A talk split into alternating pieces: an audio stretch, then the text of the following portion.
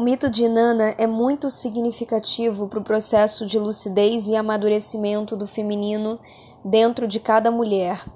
A perspectiva pela qual nós estudamos ele hoje na, no movimento da cabala ancestral é uma perspectiva profundamente integradora.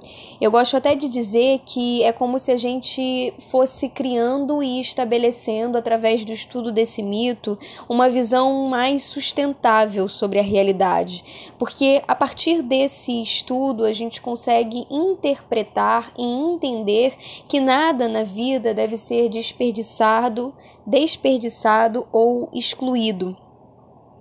Tudo exerce um papel profundamente significativo e cada experiência que Inanna, que é essa deusa que nós estudamos através desse mito e que corresponde a uma força abissal, a uma profunda escuridão, que é também conectada a um estado primitivo do feminino, cada experiência que Inanna vai atravessando é extremamente valiosa e reveladora.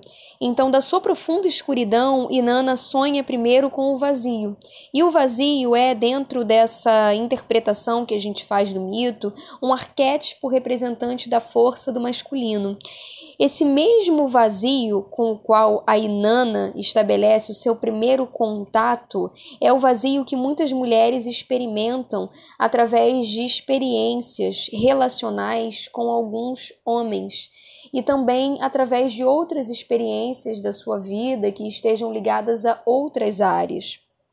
Então, o que a gente acaba verificando é que essa história é muito mais recorrente e atual do que a gente pode imaginar.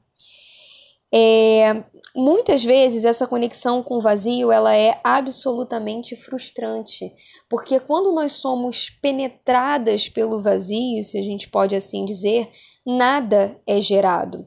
Então, a pergunta que geralmente a gente se faz é qual é o sentido de uma experiência sem sentido? Né? Por que uma experiência sem sentido, uma experiência vazia de sentido, está chegando até a minha vida? E o que eu consigo observar é que, enquanto a lógica contemporânea, né, a lógica que a gente estabelece no nosso dia a dia hoje, ela se cristaliza muitas vezes em torno de experiências vazias e de experiências sem sentidos, o mito de Nana é um mito que nos convida a ir além e ter um olhar e uma perspectiva mais profunda sobre o vazio e a sua presença na nossa vida. Para Cabala, o vazio é justamente aquilo que nos revela a falta. E diante da falta, nós temos a chance de expandir a consciência sobre o que verdadeiramente nós desejamos receber. Então, se nós vamos em direção de um relacionamento, de uma profissão ou do que quer que seja, e nós temos é, como encontro, né, e o que vem até nós é o vazio, nós temos a possibilidade de identificar aquilo que está faltando, né, e que talvez num primeiro momento, no momento em que a gente se direcionou, né, que foi na direção dessas coisas, a gente não conseguiu interpretar né? E quando a gente não tem a consciência sobre os nossos sonhos e os nossos desejos, há exatamente um espaço que fica vazio, como se fosse uma folha em branco na nossa vida, aguardando o preenchimento. E foi exatamente isso que a gente trabalhou no primeiro encontro do projeto Mulher, Cura e Criação. Né? A pergunta que nos moveu ao longo desse encontro foi como essa relação com o vazio pode se tornar uma experiência fecundante. Nesse próximo encontro, no dia 7 de março, a gente vai trabalhar o caos. E o caos é o segundo arquétipo do masculino com o qual a Inanna se relaciona. Ele também é fruto do sonho de Inanna, mas diferentemente do vazio, ele já apresenta um certo grau de evolução, porque ele tem a capacidade de fertilizar a Inanna através do movimento diferentemente do vazio, né? É, que não tinha nenhuma possibilidade de gerar nenhum fruto.